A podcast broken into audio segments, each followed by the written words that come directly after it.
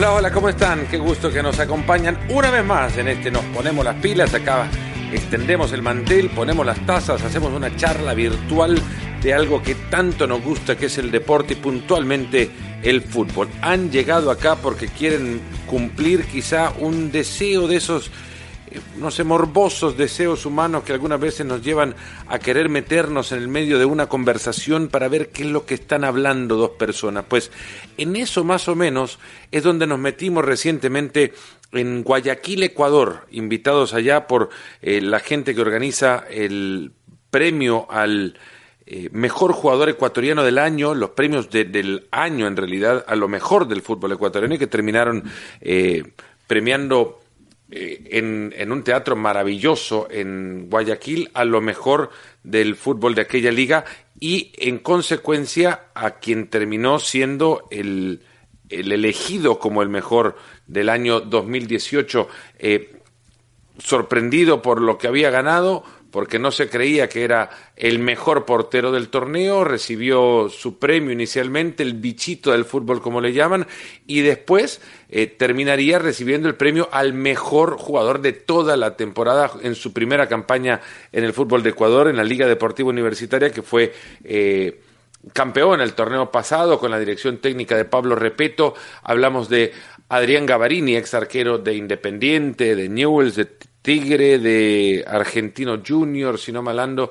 Estuvo también en Olimpo de Bahía Blanca y ahora en el 2018 estuvo en la Liga Deportiva Universitaria de Quito. Pues bueno, Gavarini fue el gran héroe de la noche. Uno de los invitados a la, a la ceremonia fue Hernán Darío el Bolillo Gómez, el técnico de la selección ecuatoriana de fútbol, en segunda parte, en segunda etapa para él, porque ya los había clasificado al Mundial de eh, Corea-Japón, el primer mundial al cual asistió, eh, asistió la selección ecuatoriana, aquella selección que estaba siendo comandada dentro de la cancha por Iván Hurtado, Bam Hurtado, como lo conocen en Ecuador, exjugador de muchísimos equipos, que pasó también por el, por el Pachuca de México, por ejemplo, en fin, eh, Hurtado estuvo el, fue el encargado de entregar el premio, como no podía ser de otra manera, al mejor defensa del, de la temporada anterior en Ecuador. Eh, el bolillo se lo entregó al mejor técnico, fue, repito, pero Van, Van Hurtado, ex de, de varios equipos, y hago el repaso rápido,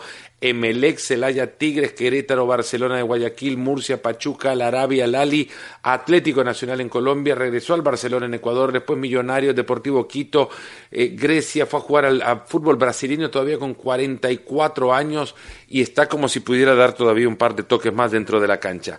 Con ambos nos sentamos en la mañana de ese día, previo a la entrega de los premios a lo mejor del fútbol ecuatoriano, en una charla asistida por distintas eh, personas del medio del fútbol, de la prensa, estudiantes, de la empresa privada también, y charlamos con ellos sobre la experiencia de la clasificación aquella al Mundial de, Corea-Japón. ¿Qué era el fútbol ecuatoriano de entonces? ¿En qué se ha convertido ahora? Cuáles fueron los retos, cuáles fueron las historias y las anécdotas que tenían que, compartir. En el mismo lugar, el quinto jugador con más partidos en la historia del fútbol de selecciones y el quinto entrenador con más partidos en la historia del fútbol de selecciones. Fue una charla maravillosa. Acá la compartimos en Nos Ponemos las Pilas.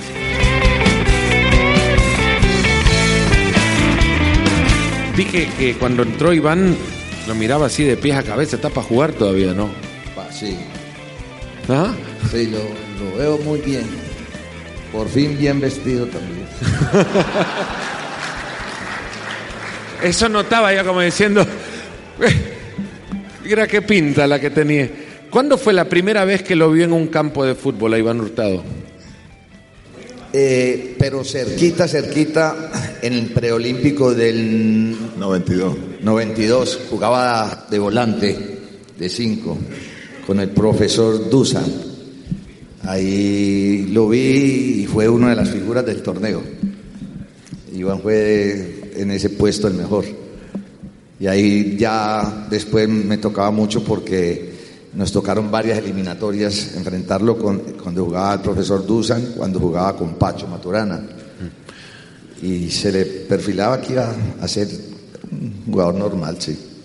¿Qué era el fútbol ecuatoriano en esa época, Iván? Como jugador, ahora, bueno, hablas de, jugadores ecuatorianos, están repartidos por muchísimas ligas, en algunas ligas se han convertido ya quizá en el extranjero, al menos el sudamericano referencial, y se busca mucho más al futbolista ecuatoriano que de otras nacionalidades, porque labraron un camino para poder llegar a la construcción de un currículum a donde cualquier club del mundo diga, dice, hay un jugador ecuatoriano y ya se sabe qué representa.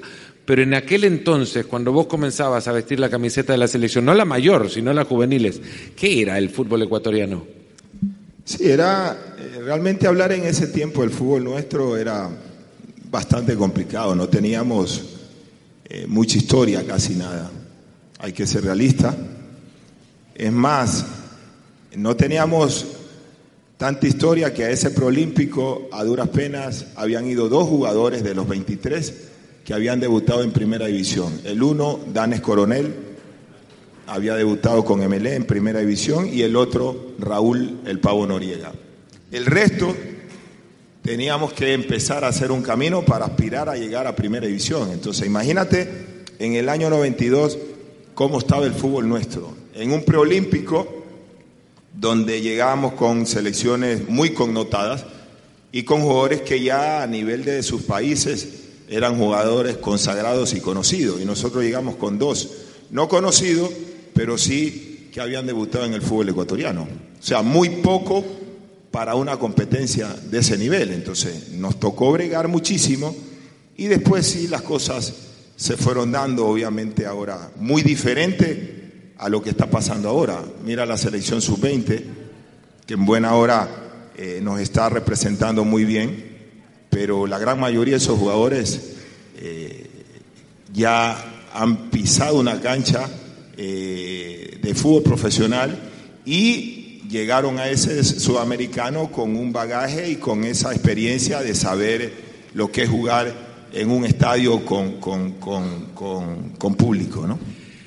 Yo siempre escucho en las ruedas de prensa a los técnicos, y más de alguna vez lo habrá mencionado la frase Bolillo, eh, cuando tratan de explicarle al entorno qué partido se va a jugar y sobre todo cuando se viene de una selección que no ha cosechado grandes éxitos.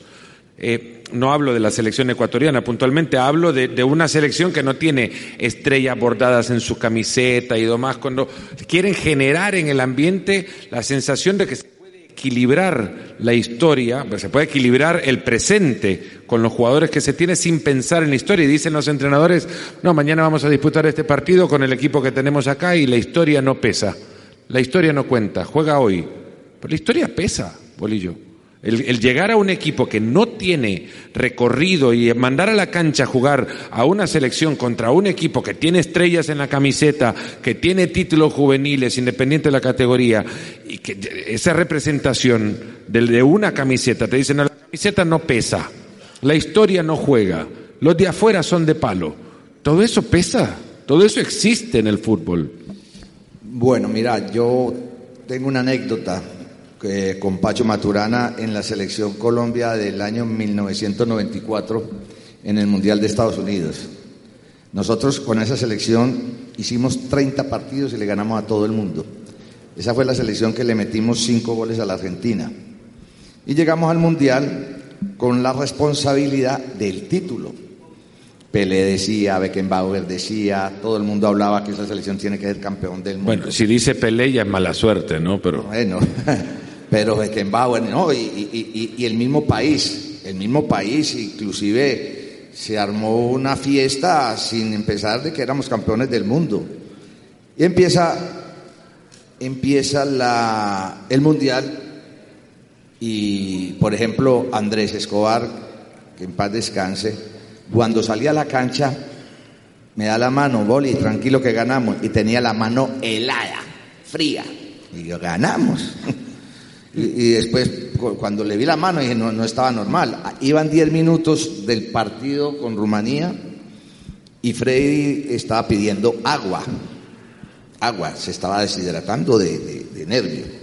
Nos gana Rumanía, llegó tres veces al arco, nos metió tres goles después nos gana Estados Unidos, que hacía 15 días lleve yo a Colombia a jugar con Estados Unidos con los suplentes y le ganamos a ese equipo que va en el Mundial, que por primera vez en la historia nos gana, nos gana 2-1. Nos eliminan, problemas, ya ustedes saben lo que pasó, todo. Y un asesor nuestro, muchos de ustedes se ven acordar del Bambán, Fernando Arrigos, que fue el técnico del Milán y, la selección italiana, su campeona de, ese mundial. Eh, nos llama porque fue, nosotros hablamos con él, nosotros íbamos a verlo entrenar. jugaron Nacional Milán, ¿no? Ah, Una intercontinental. Nacional Milán, la Copa Intercontinental. Y fuimos a jugar con él. Eh, nos llamó que quería hablar con nosotros y hablamos con él. Y dicen, ustedes no tienen historia para quedar campeones del mundo. Ustedes no han hecho el suficiente trabajo para quedar campeones del mundo. Esa fue la primera equivocación porque hasta nosotros no la estábamos creyendo y no tiene más historia que Alemania, no tiene más historia que Brasil, etcétera, etcétera. Y nos pone un ejemplo de Holanda. ¿Cuánto lleva Holanda para hacer historia y quedar campeón del mundo? Jugó la final de Alemania, jugó la final de Argentina, jugó la final de Sudáfrica. Brasil. De, Sudáfrica. De Sudáfrica. Y no ha podido. ¿Me entiende? Entonces yo creo que hay, hay unos jugadores que no les pesa. Pero hay otros jugadores que la historia, por ejemplo, eh, nosotros con Ecuador abrimos con H y machete, ¿sí? Para llegar a un mundial. A eso quiero ir en un segundo nada más, porque quiero preguntarle justo a Bambán que recuerde un poco la sensación de ver a selecciones como Argentina, Brasil en el entorno sudamericano siendo jugador ecuatoriano de finales de los 90 también te provocaba esa sensación de, a ver, estamos jugando contra esa camiseta, quítale los rostros, los nombres a los rivales en la camiseta de Brasil. Ecuador entraba a la cancha de otra manera, ¿no? Sí, la verdad es que en su momento éramos admiradores de, de, los rivales. De los rivales, ¿no? Porque nunca habíamos tenido la oportunidad de ver los colores, ¿no? De nuestra bandera en dichos torneos donde sabemos pues que una Copa del Mundo paraliza el mundo y, era difícil. Entonces, ¿qué hacíamos? Apoyábamos a la selección que mejor eh, nos gustaba. Y sí, Brasil a nivel de nuestro continente ha sido muy admirada y hay que decirlo.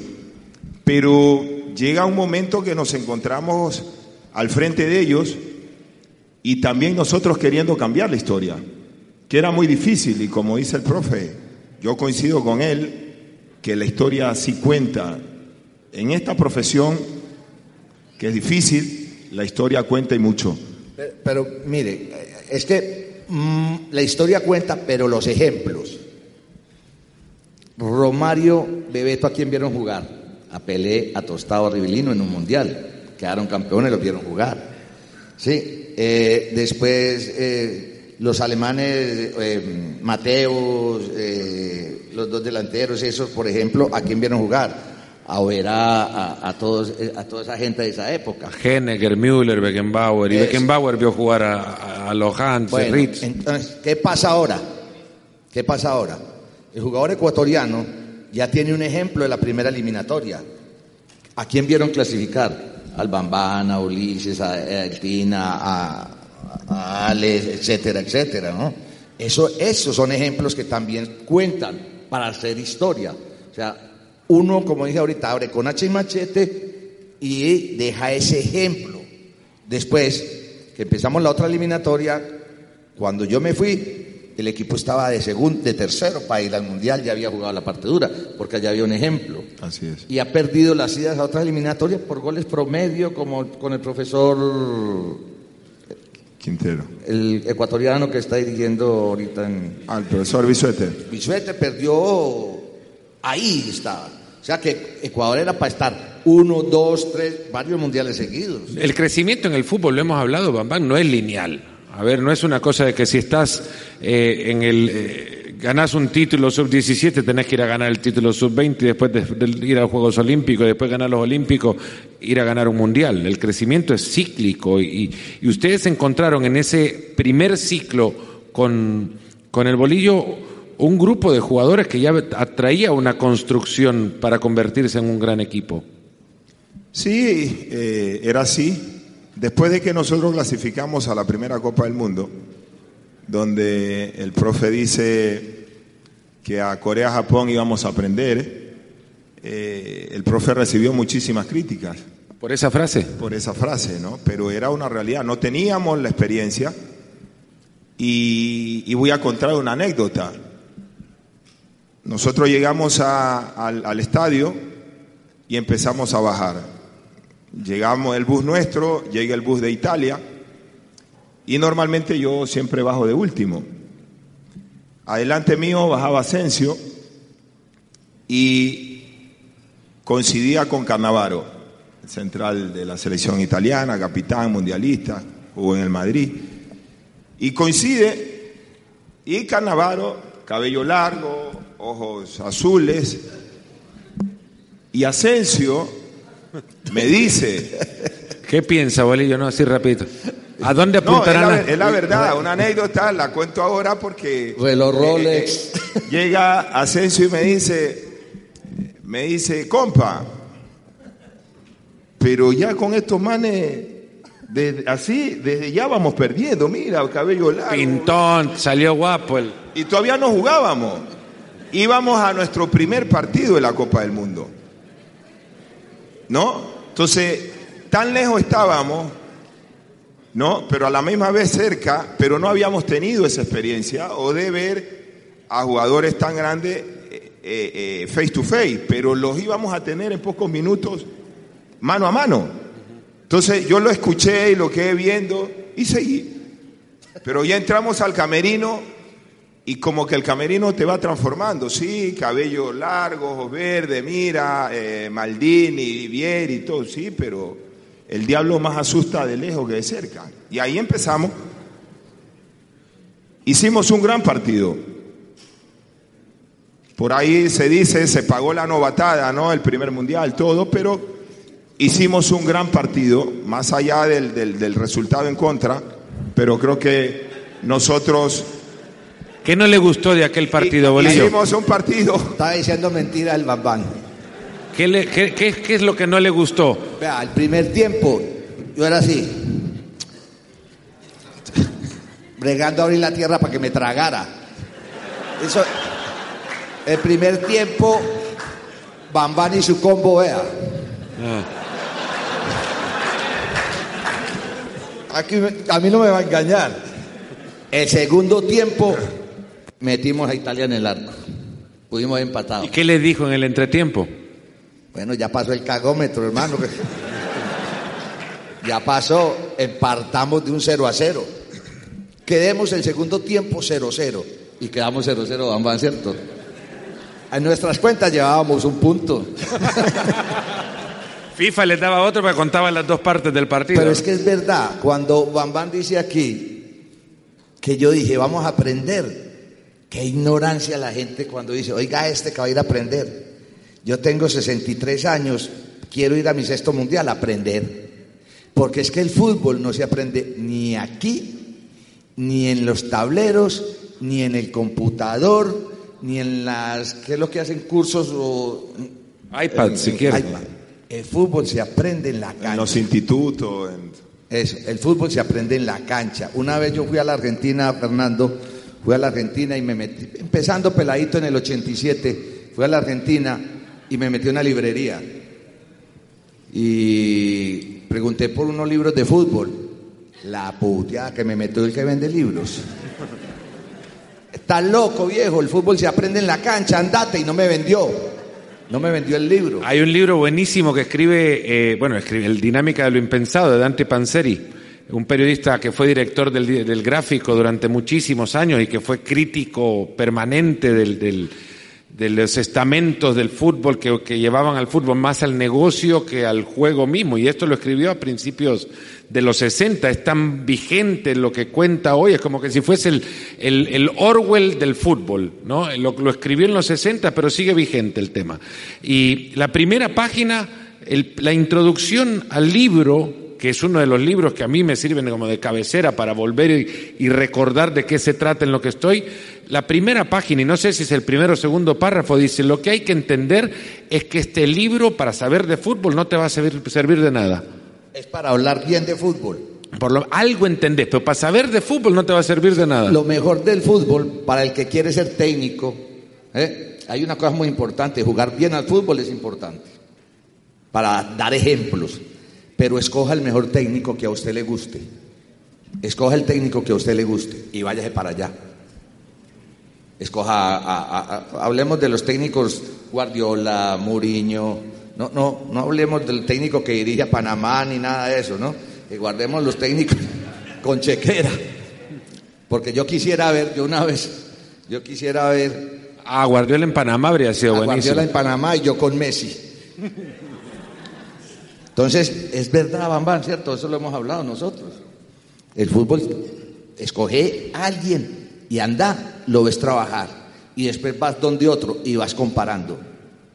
Hay unas cosas como periodistas, hay que hablar bien de fútbol. Saber hablar bien de fútbol no quiere decir saber de fútbol. ¿Entiende? Pero el periodista sí tiene que hablar bien de fútbol. Y como ahora la palabra de moda que la hablamos ayer, la palabra de moda ahora es fútbol moderno. Por Dios que todavía no sé cuál es el fútbol moderno, no lo conozco. No he visto un equipo más moderno que Holanda del set. Siendo periodista, esa frase se la pueden cortar Bolivia y pueden tranquilamente poner Bolivia dice no sé qué es el fútbol moderno y ahí sabe que caemos con todos los palos del mundo encima a decir que el técnico de la selección de Ecuador no sabe qué es el fútbol moderno. Sí, pero entonces muéstrame en lo moderno de ahora un equipo mejor que Holanda del 74. Con Johan Cruyff. Era Cruyff, Nesken, Arijan. Entonces, ¿cuál es lo moderno de fútbol? Lo moderno de fútbol son los buenos jugadores de fútbol. Dígame un equipo más moderno en el Mundial pasado que ese. O, o bueno, a usted no les tocó que yo lo vi el Mundial de México 70. Entonces, yo con ironía digo, ¿qué es lo moderno del fútbol? Un periodista me preguntó a mí la otra vez, ¿qué es lo moderno del fútbol? Y yo le contesté, la pared. Y me dijo, no, seriamente, profe. ¿y usted ha visto que la pared pase de moda? Usted ha visto que las triangulaciones pasan de moda. Usted ha visto que el cambio de frente pase de moda. Es como la otra. El técnico, ¿cómo es? Elkin. El técnico, ese técnico está pasado de moda, el técnico está desactual- Desactualizado, desactualizado. Lean lo que le dice el profesor Tavares a Menotti. Lean lo que le dice. Son palabras que son de batalla ahora de la gente. Eso así no funciona. Llegar a un, a un lugar a donde la expectativa es tan grande, donde la, la historia está todavía por escribirse, tuvo que haber sido mucho más difícil antes con menos historia de la que consiguieron llegando a un mundial. ¿Qué, qué era la selección ecuatoriana? Eh, Iván, en el momento en el que toma la selección el Bolillo Gómez, sin haber estado en una Copa del Mundo, cuando todavía veías a los rivales como, como ídolos y con respeto, y cuando Ecuador quizás lo veían como un compromiso del calendario y no como un rival a tener, a tener de medida. Fernando, teníamos todo cuesta arriba. Así de, simple, eh, acá no solo competíamos con el rival que viene con 11, sino con nuestro propio, nuestro propio público que no creía en la selección, con el periodismo que no creía en la selección, que en vez de hablar bien de nosotros, eh, hablaba bien de los jugadores que estábamos enfrentando. Y, y fue duro, fue realmente complicado, pero a través de la llegada del profe eh, era muy reiterativo en decir que tenía la mejor selección de La, Sudamérica. la primera vez que te lo dice, ¿qué pensás? No, no, eh, sinceramente Fernando eh, siempre nos decía reunido antes del entrenamiento en una charla y por ahí nos tocábamos o nos quedábamos mirando, ¿no? Pero esos ejemplos a la larga nos fortalecieron y empezamos a creer nosotros, porque había tenido yo tantos técnicos y ningún técnico me había dicho a mí que Ecuador era la mejor selección de Sudamérica.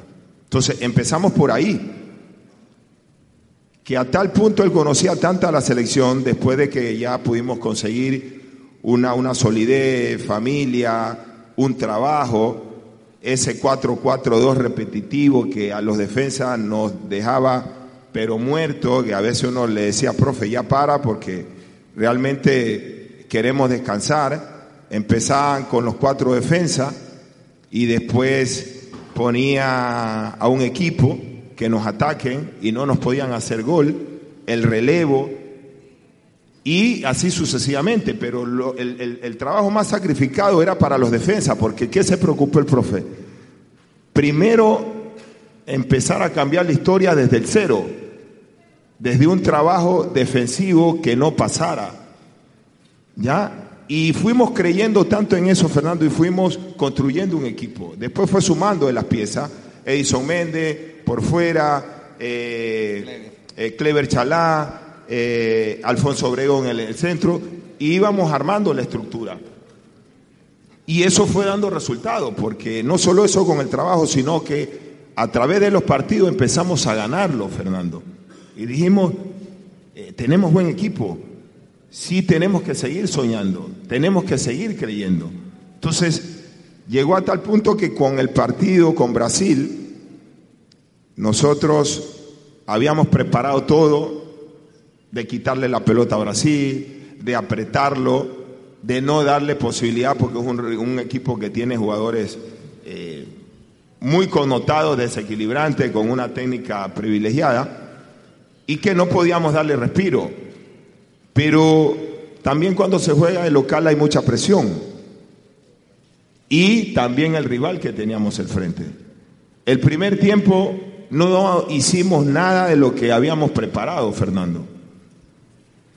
Llegamos al camerino y el profe molesto con sus palabras del, eh, maricas, que están cagados y nos tiró un, rollo de papel, ¿no? Ya, nos tiró un rollo de papel. Papel higiénico. Y se, y se, y se metió a su área técnica. Entonces yo como capitán Dije, sí, perdimos 45 minutos sabiendo el equipo que tenemos. Inmediatamente nos refrescamos, tomamos Gatorade, agua. Y antes de salir, nos reunimos. Muchachos, tenemos un buen equipo. Ustedes se lo dijeron. Nosotros. Tenemos un buen equipo. Trabajamos para ganar este partido. De nosotros depende. El profe no nos dijo nada vayan, cambien. No los deje descansar. Y es la charla más fácil. al segundo tiempo, Fernando, y, realmente hicimos en 45 minutos lo que habíamos tenido, lo que teníamos que haber hecho a inicio del partido. Y superamos a un gigante que era inalcanzable, que no se le había ganado nunca. Y desde ahí empezó a cambiar la historia y empezamos a seguir creyendo en nosotros. Ese resultado seguro sirve de bisagra, ¿no? Para el proceso de la selección que clasifica ese primer mundial, pero tiene que haber en algún momento, Bolillo, un lugar, eh, eh, no sé, particular en el que considere se construyó el grupo, porque los equipos vienen de un grupo. Eh, ah, yo puedo poner en la cancha 11 grandes jugadores, pero si no los sé convertir en, personas que coman bien en, la mesa, que se sienten y compartan, que sepan respetarse los espacios cada uno, que sepa eh, convivir cada uno con sus diferentes gustos y que se convierta verdaderamente en un grupo, ese equipo no va a querer pasarse la pelota. ¿En qué momento Bolillo consiguió que se montón de buenos jugadores se convierten en un grupo y que posteriormente sean un equipo capaz de ganarle a Brasil? Mira, Fernando, por lo general las elecciones son el reflejo del país. Y en ese momento pues siempre existía esa diferencia entre la sierra, la costa, etcétera, etcétera. Y yo llegué a la selección y lo primero que vi también ahí fue una división, el grupo del tal, el grupo de tal, el grupo de tal. Y yo no, esto, está muy difícil. Tuve que empezar a hablar más de, de, formar un grupo, formar familia, que el mismo fútbol en sí. Apenas ya formé esa familia, le dije a los muchachos, bueno, ya nosotros somos una familia, somos una sola persona, vamos, si la, si la selección es el reflejo del país, ahora vamos a hacer lo contrario, que el país sea el reflejo de esta selección, humilde, unida y dar ejemplo y volvernos símbolos del país. Eso fue bien importante. Pero después hablé con los jugadores y en el trabajo, que es otra de las frases de la gente, del común corriente, es el orden. El orden. A todo técnico que tenga orden en su equipo le dicen que es defensivo. Porque a la mayoría de la gente le gusta el fútbol para allá, para acá, para allá, para acá, para allá, para acá. Equipos largos. Y el equipo de nosotros era cuadradito, bien balanceado, bien equilibrado y era un equipo muy ordenado. Y eso al jugador de fútbol le da seguridad y confianza. Que nuestro jugador de fútbol, en todos los trabajos que hacemos nosotros, sabe a qué entra a la cancha. Sabe a qué entra a la cancha a trabajar por su camiseta, independiente del contrario. La frase de batalla nuestra era, antes de salir a la cancha, una vendrina. Nada, nuestro trabajo, lo sometemos, nos imponemos, porque tenemos un trabajo colectivo donde cada uno responde por él y si no responde por él, la selección, si hay un jugador que no responda por ese trabajo, es como el naipe, se cae. Entonces todo el mundo tenía ese compromiso de hacer un trabajo colectivo y ordenado. Y eso le da mucha seguridad al jugador de fútbol.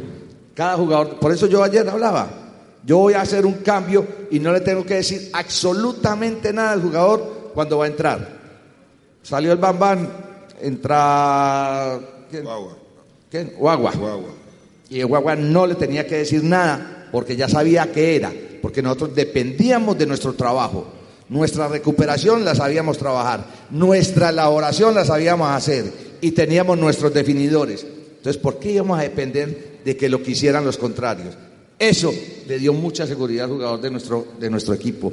Sabía ah, cómo es de berraco entrar a una cancha y yo ahora qué hago. Lo mío no más. Lo mío no más. El uno contra uno. Sí, hay que ganar el uno contra uno. Pero si vamos a trabajar 11 defendiendo, 11 atacando, que por lo general le dicen a eso defensivo, eso nos hizo grande. Ganamos partidos afuera. Así es. Ganamos varios partidos. afuera. O sea, la Merconorte no nos tocó, ni adentro ni afuera. Perdimos con los grandes afuera, pero siempre jugando a lo mismo, en cualquier estadio, en el Atahualpa o en cualquier país. Eso le dio mucha seguridad. Ayer viajando de una ciudad a otra, de, de Quito acá hacia Guayaquil, preguntaba a alguien, y, bueno, existe rivalidad entre las ciudades como para tratar de conocer también un poco el país a partir de, dos grandes polos económicos, industriales, deportivos también, y seguramente hay alguna rivalidad, ¿no? Y me dijo esta persona, sí, pero si algo cambió esa rivalidad fue la selección que clasificó al Mundial. Acá la selección, la, gente de Guayaquil, de Quito, de todas las ciudades empezó a poner la camiseta de la selección ecuatoriana. Y aprovecho esto para una pregunta que llega acá desde los, eh, los cartelitos que ustedes han, han, hecho uso ya de ellos. Para el Bambán, ¿eran conscientes ustedes que estaban cambiando la historia del país?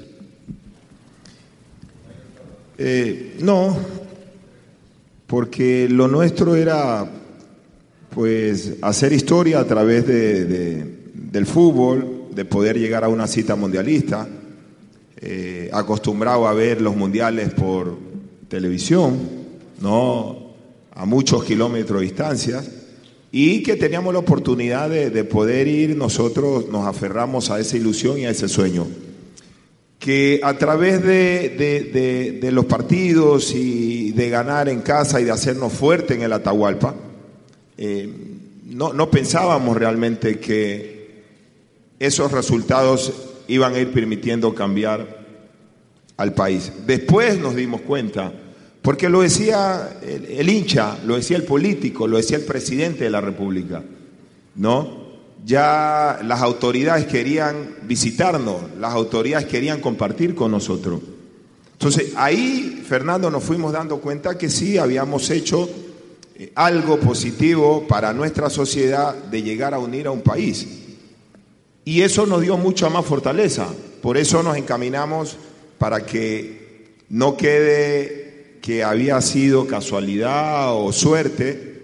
Nos encaminamos a trabajar bien y sobre todo en las concentraciones decíamos, muchachos, qué lindo es ir a una Copa del Mundo. Hemos cambiado la historia. Ir a, ir a un mundial es bueno, hay prestigio, hay, hay, hay, ganamos dinero, eh, la gente nos reconoce, los color, el, himno nacional lo, lo, cantamos en otro país, la piel se nos pone de gallina, mire el, el enfrentar a jugadores importantes que uno los vio muy lejos. Entonces dijimos, bueno, sigamos como hemos venido haciendo las cosas, sin cambiar, con la humildad, ahí se fueron dos, tres jugadores más al exterior y eso también ayudó mucho, Fernando, a fortalecer el grupo. Después nos encaminamos a Alemania. El profe no nos acompañó, pero ya el profe nos dio una ayuda enorme y lo, decíamos en el, en, el, en el camerino o en la concentración y lo digo ahora. El profe ya nosotros nos dejó encaminado, puesto el piloto automático para llegar a Alemania. Lo concluyó el profesor Suárez, pero nosotros ya habíamos ganado la mayor cantidad de puntos para asistir a otro mundial.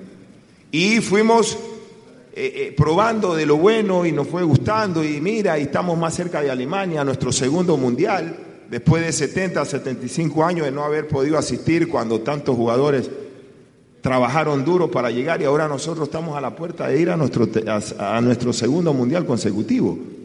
Entonces, también probar de lo bueno sirve, porque te va gustando cada vez más y cuando ya estás ahí, es muy difícil que ya no te guste.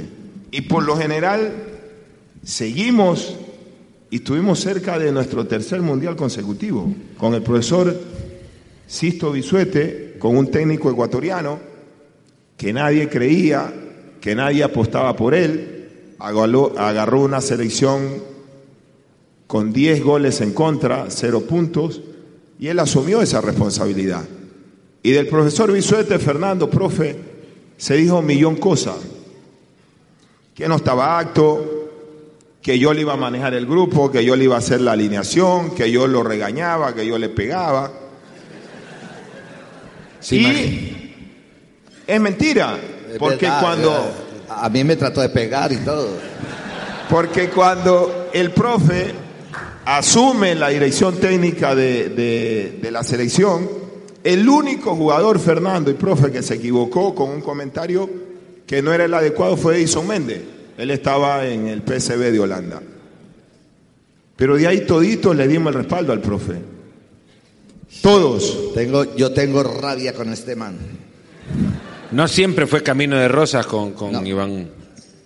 Yo lo amo, pero sabes que en el amor también hay diferencias. Porque es que ahora para que estaba haciendo, estaba hablando del mundial, del mundial, qué vanes tan raros estos hermanos en ese mundial de, de, de dónde, que yo fui, Corea. Corea. Eh, oiga, me ponía a pensar mientras que él hablaba, y yo decía, hombre, haciendo cuentas, nosotros, yo decía, bueno, que no nos golee Italia y que no nos golee Rumania. Y le ganamos a México y ahí el país queda con su primer partido ganado. Croacia era el otro rival. Eh, con Croacia, Croacia. Y estos manes meten en un arco a Italia, pierde con México y le ganan a Croacia, tercero en el Mundial pasado. Raro estos manes, ¿o no? Le, hicieron el mejor. Contra México jugamos muy mal, Bambán. Pero empezamos ganando. Ah, bueno. Ah, bueno, sí, ganamos el primer tiempo. Tres puntos ya llevaba el vestuario. Ya llevamos, sí. No, y, Empezamos ganando, pero nos asustamos, matamos el león y, nos asustamos con el cuero. No, y nosotros coincidimos con muchos hinchas de, México en, el hotel y nosotros obviamente ya eliminados, pero estábamos muy, muy, muy tocados por, por la eliminación.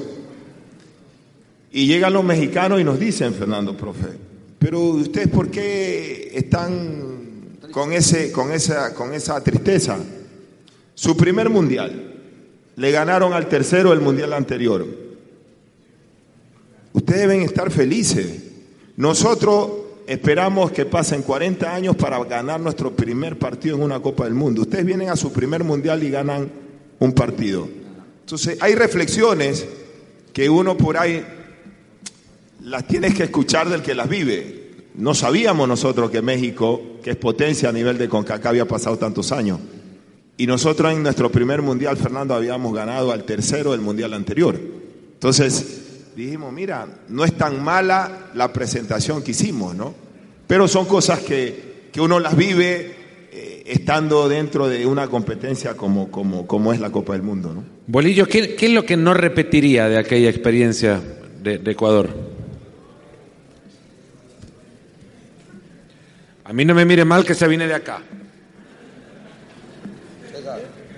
¿Qué, qué no repetiríamos? Porque es que no me meta a mí solo. ¿Qué no repetiríamos? ¿Qué no repetiría? Ayúdame, papá, que yo no sé. ¿De qué? ¿Del, del Mundial anterior? o? Del, del proceso para ir al Mundial de Corea. Algo que no repetirían. En el Mundial. No, no, en el camino a llegar al No, Mundial. pero se, se- repetiría todo. Si Repetiríamos todo y volvíamos a clasificar. ¿Volvería a concentrar en un campo militar, por ejemplo? Es que eso, eso fue fundamental. En Ahora podríamos concentrar, profe, pero con cama más grande, con agua caliente permanente. eso que- fue que- fundamental. que- que- ¿Cómo era que- eso? ¿Que eran, eran catres o...? Mamá se acostaba y los pies le quedaban afuera de la cama. Agustín, imagínate, Agustín mide uno, ca- ca- ca- uno noventa y pico, imagínate, las los pies, le llegaban, las rodillas llegaban al filo de... Eh, Y el baño de agua fría. el ¿no? baño, terminamos entrenamiento y la pelea en el bus para ver quién salía primero porque el agua duraba tres minutos, el agua caliente. Yo no peleaba porque yo no me bañaba ya. No, es que en el cuarto él se había agua caliente permanente, pero nosotros nos teníamos que pelear. Ni bien llegaba el bus al, al- al- al parqueadero y efectivamente veíamos quién salía primero, porque habían tres a cinco minutos de agua caliente en, en la escuela militar. La cama era de, de una plaza. Pero, pero, bam, bam, pero sí, maricón, porque vea. Es, es que, es que, vea, en, en la vida hay cosas que yo tengo por familia, es, nunca digo que me las sé todas, siempre digo que quiero aprender. Siempre, nunca deben de- dejen de decir que quieren aprender, no se las sepan todas. Otra palabra que es sinónimo de éxito es el orden. La escuela, la escuela militar Eloy Alfaro. La escuela militar Eloy Alfaro para nosotros fue ejemplo de disciplina, de orden, de comportamiento, de profesionalismo. A los muchachos les tocaba y los sacábamos nosotros a verlos cuando ellos marchaban, cuando ellos se levantaban a las 5 de la mañana a trotar, cuando había ceremonias. Vos ibas por cualquier parte de, de la escuela, limpieza. Entonces, eso quería yo en la concentración. Yo quería en la concentración orden, limpieza, respeto. ¿Y sabe qué? Admiración. Admiración.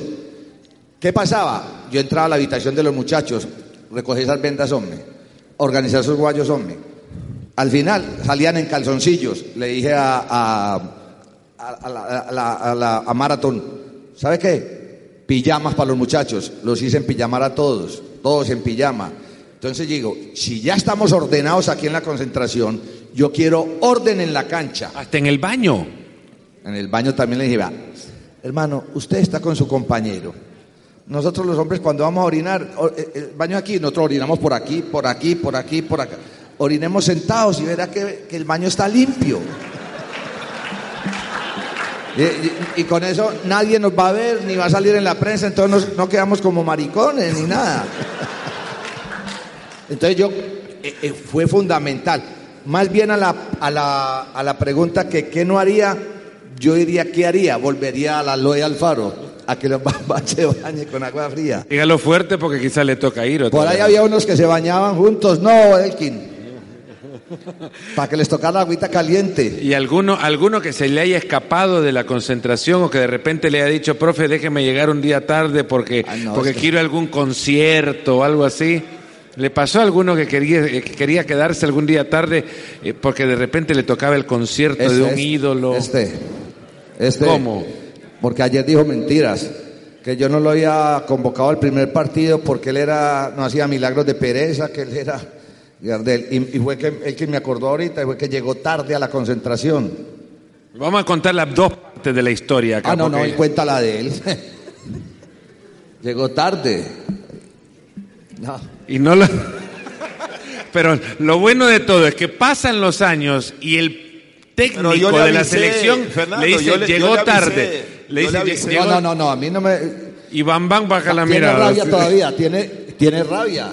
Lo que sí es que se he conocido de estos dos que se guardan rencor. A vos no te lleva una convocatoria, ¿por qué razón? Capricho. No, no, la, la verdad porque yo lo llamé al profe y le pedí permiso que me permitiera quedarme dos días porque tenía un compromiso en México. Y él me dijo, no, marica, tú tienes que estar acá, tienes que estar acá. Le digo, Pero ¿cuál era el "Mira, te compromiso? estoy-". Y ya quedó ahí. Yo dije, bueno. Bueno, dije, no. dije, dije. ¿Cuál dije, era el compromiso? El, el profe ya que sabe, el profe ya sabe y, y va a aceptar, ¿no? Que me quede. Cuando sale la lista, yo por fuera. Pero el concierto, ¿qué tal estuvo? Pero es que es muy maricón, se fue a ver a Chayán. Chayán. Enamorado de Chayán. Es para ponerse a cantar ahora, ¿no? La fiesta. No, pero uno tiene su en ídolo en la música. Imagínate, un tipo que, que canta bien, Ahí lo es dejamos buena Chayán. persona, un tipo... ¿Y cuando habló usted con él? ¿Cuando habló usted con él que es buena persona? ¿Usted cuando habló con él? Mentiroso. No, conversé con él. ¿A dónde? Conversé- Tengo una foto. ¿Usted con él? Claro. En vez de tomárselo usted conmigo. bueno, vámonos ya, Fernando. Eso es lo que iba a hacer, es que me estaba sacando el teléfono para sacarme la foto, pero eh, si me permiten, antes de terminar, dos grandes de la historia del fútbol de Ecuador. Enorme, de verdad. Muchas gracias.